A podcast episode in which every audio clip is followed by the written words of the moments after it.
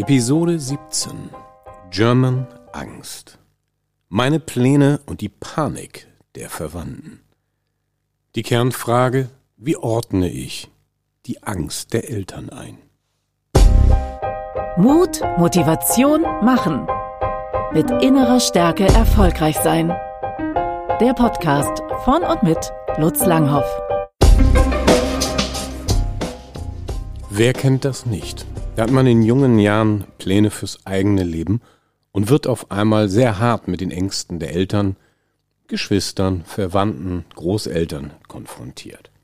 Sei es, dass es um eine Weltreise geht, manchmal aber auch sowas ganz Simples wie eine Ausbildung, die nicht in das Weltbild der Eltern passt. Vielleicht ist man in seiner Familie die erste Person, die studiert oder die erste Frau, die sich überhaupt was richtig traut. Auch sowas passiert ja heute noch öfters, als man manchmal denken mag.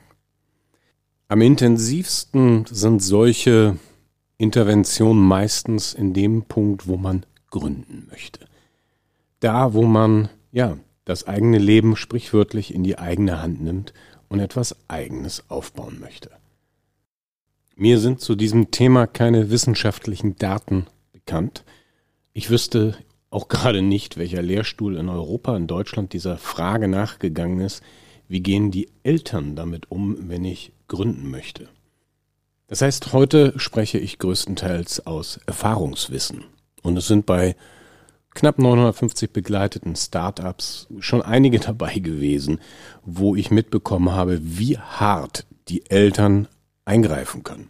Aus dem Bauch raus würde ich sagen, sind ungefähr die Hälfte aller Gründungen, auch bei Menschen über 30, wo die Eltern versuchen zu intervenieren. In den meisten Fällen ist es ein bloßes Abraten, ein Äußern der eigenen Ängste, eine große Bitte, das wirklich nicht zu machen.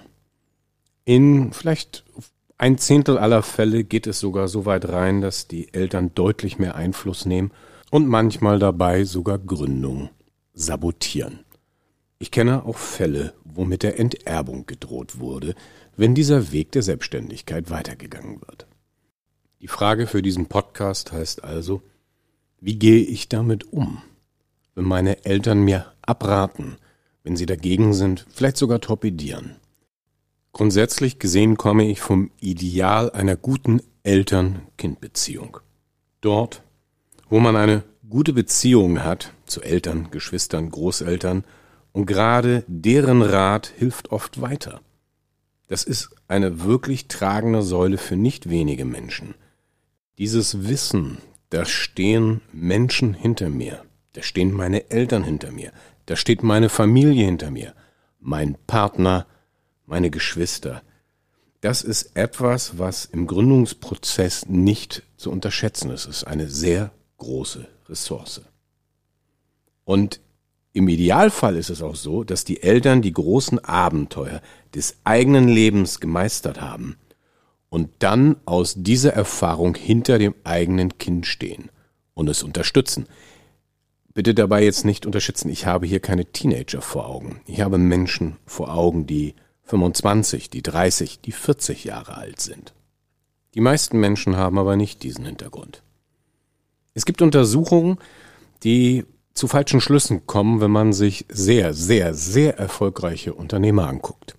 Denn ein Großteil dieser erfolgreichen Superunternehmer, die auch in den Medien regelmäßig sind, kommen aus äußerst dysfunktionalen Familien mit sehr kalten, beziehungsarmen Eltern. Die haben dann oft eine unglaubliche Wut im Bauch, aus der sie den Antrieb ableiten, es allen zu zeigen. Jetzt könnte man natürlich an der Stelle sagen, ja, um ein erfolgreicher Unternehmer zu werden, muss man aus einem scheiß Elternhaus kommen.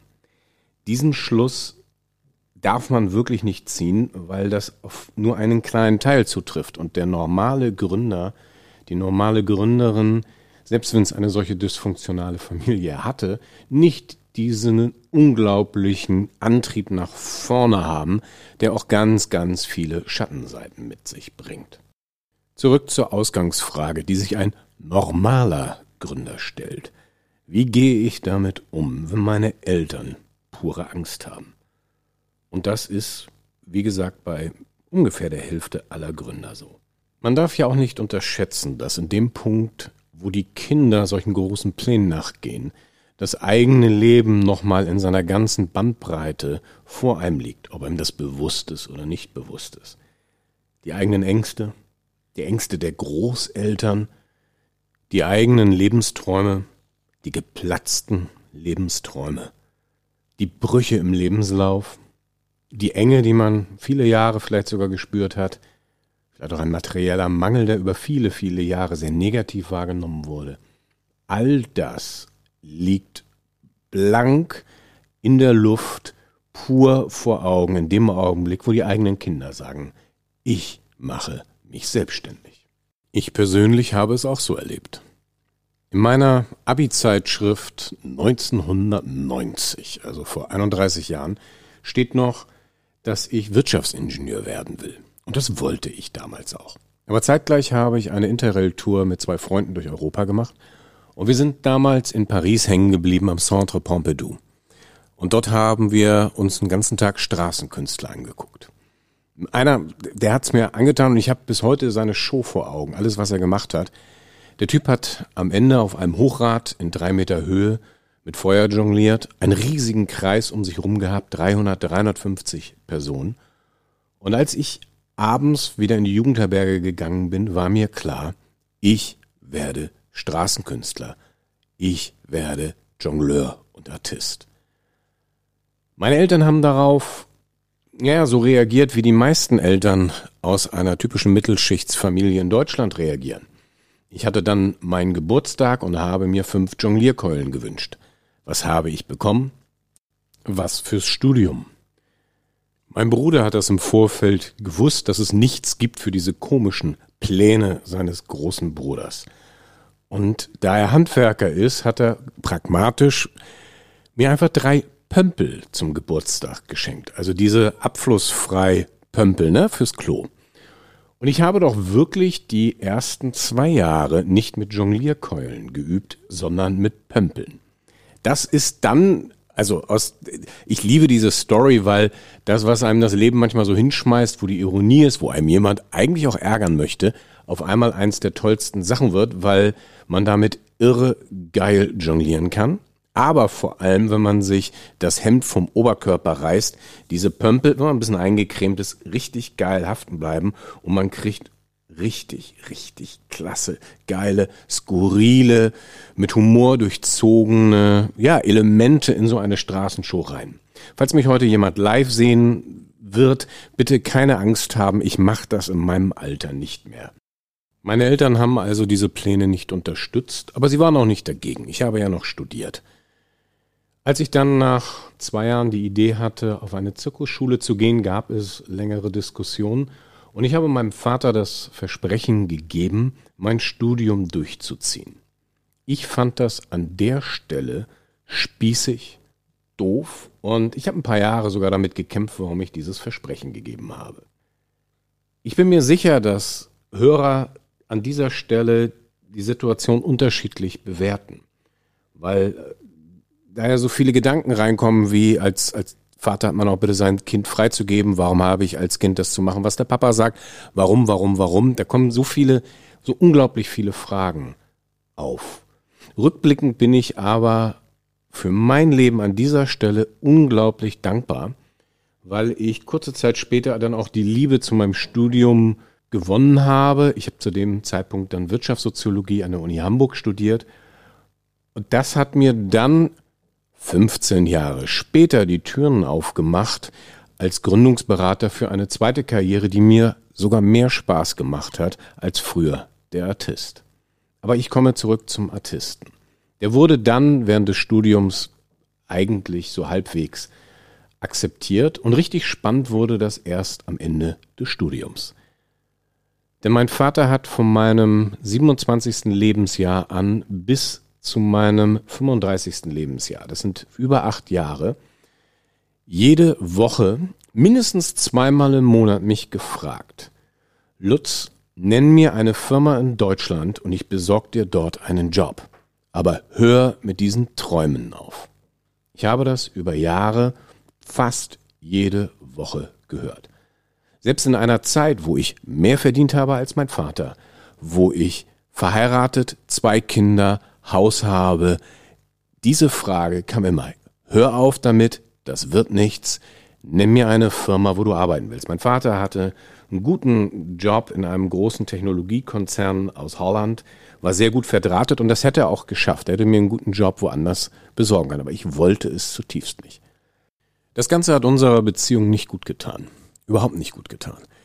Weil in mir eine, ja, unglaubliche Wut war zu diesem Thema.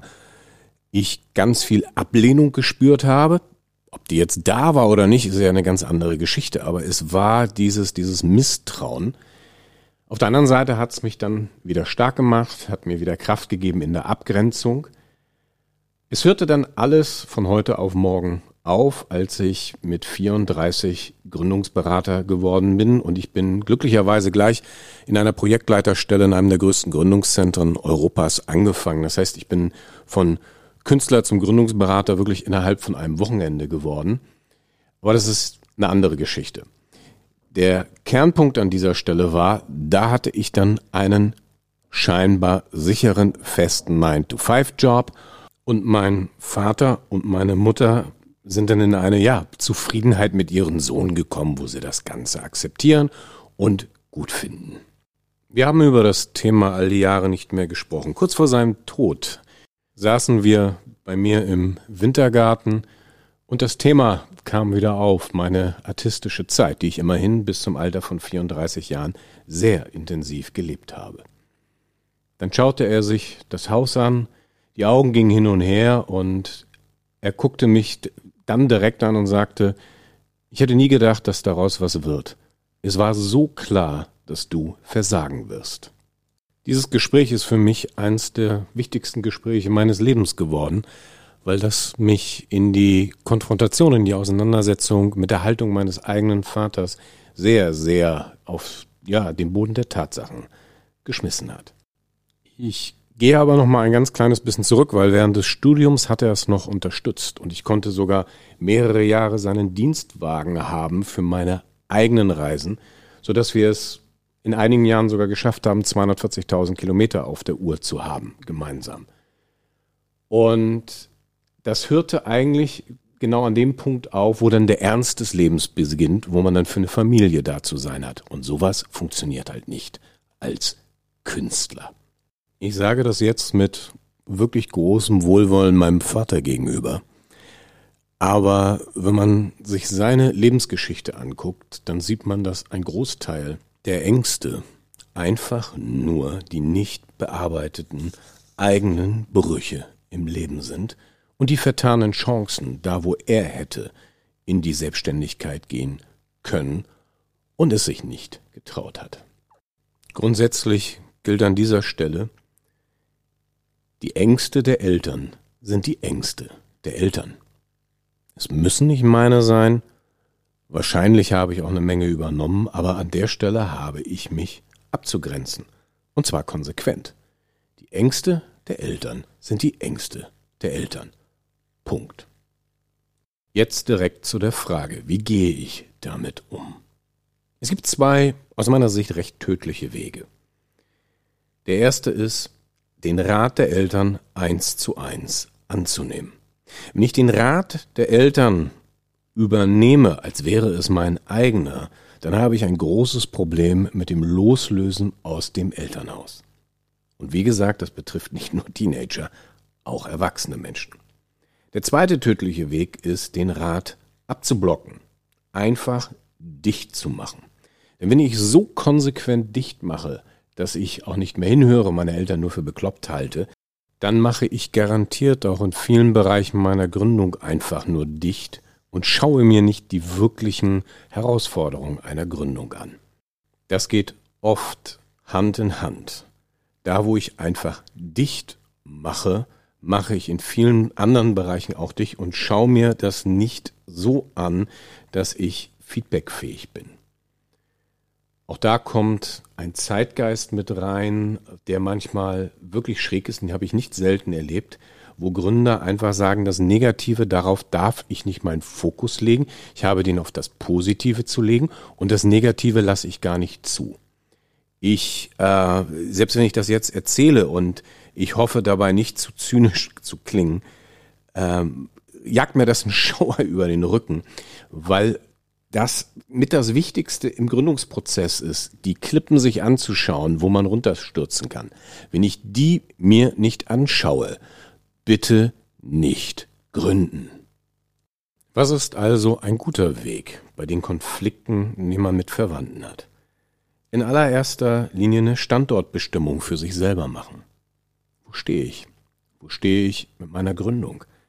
Wie sieht die Gründung eigentlich möglichst objektiv betrachtet aus? Was sagen Experten dazu? Was sagen mutige Menschen aus meiner Verwandtschaft dazu? Oft gibt es ja einen Onkel, eine Tante, die mutiger im Leben sind. Wie, wie reagieren die darauf, wenn ich das denen erzähle? Und natürlich, das ist Arbeit. Und es dauert Zeit. Aber die Arbeit bringt Klarheit und diese Klarheit bringt Kraft und Entscheidungsfreude. Das darf man nicht unterschätzen, das ist ernst gemeint, wie viel Freiheit eine gute Standortbestimmung gibt. Dann nochmal die Frage, was will ich wirklich? Also was will ich wirklich, wirklich? Wie erfolgsversprechend sind meine Pläne? Ist der Businessplan schlüssig? Für alle, die das erste Mal gründen. Ein Businessplan ist ein Muss. Und zwar nicht für die Bank, sondern um das Chaos im eigenen Hirn zu zähmen und da eine Klarheit reinzubringen. Und auch da gilt ein ganz einfacher Satz, wenn es im Businessplan theoretisch nicht klappen kann, dann wird es auch in der Realität, also da, wo ich es umsetzen will, nicht klappen. Und ich habe auch wirklich Gründe gehabt, noch nicht mal ein Witz, den ich hier erzähle, wo wir am Businessplan wochenlang geschraubt haben und ihn nie in schwarze Zahlen gebracht haben, sondern egal welches Szenario man durchgegangen ist, es kam immer ein Minus raus wo eine Gründerin an der Stelle mir dann einmal gesagt hat, Herr Langhoff, ich gründe trotzdem, weil man muss im Leben auch mal Mut zeigen. Dieses Beispiel bringe ich seit über zehn Jahren auf der Bühne und habe das auch in meinem Buch und in ein paar anderen Punkten beschrieben, weil das ist für mich, das ist für mich wirklich einer meiner, meiner Schmerzstunden meiner Gründungsberatertätigkeit. Denn ich habe ich hab wirklich mit aller Kraft versucht, dieser Frau zu, zu, zu klar zu machen, bitte gründen Sie nicht. Und ein halbes Jahr später war dann das Erbe, was sie zum Gründen verwendet hat, weg. Um in den Bezug zu den Eltern zu kommen, es kann ja auch wirklich sein, dass die Eltern mal recht haben an dieser Stelle.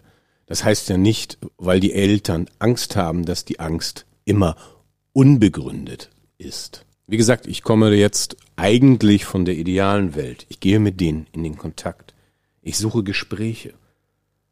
Ich stelle mir auch alleine die Fragen, wo stehen eigentlich meine Eltern? Warum haben die diese Haltung? Woher kommt ihre Angst? Was möchte ich davon annehmen? Was lehne ich davon ab? Welches Risiko besteht wirklich? Wo ist meine persönliche Reißleine, wo ich dieser Selbstständigkeit dann auch Goodbye sage, wo mein Kriegskapital verbrannt ist? Wo steige ich bewusst aus dem alten Familiensystem aus?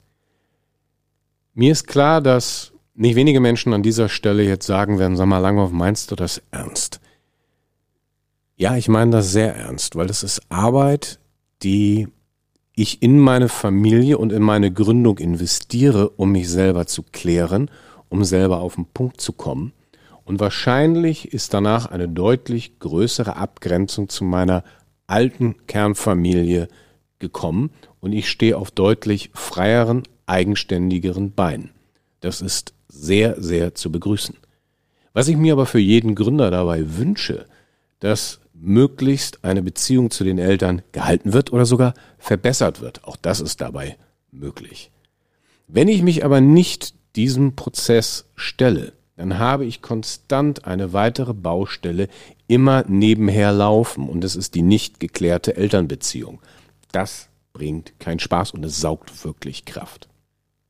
Der Gedanke dahinter, geklärte Beziehungen, die geben Freiheit, die geben Räume, um wirklich dem nachzugehen, was richtig richtig ist und was als nächstes dran ist.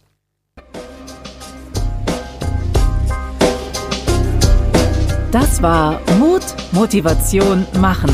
Mit innerer Stärke erfolgreich sein. Wir freuen uns im gegenseitigen Geben und Nehmen auf eine Bewertung und Kommentare. Wir wünschen Ihnen ein ansteckendes Feuer im Leben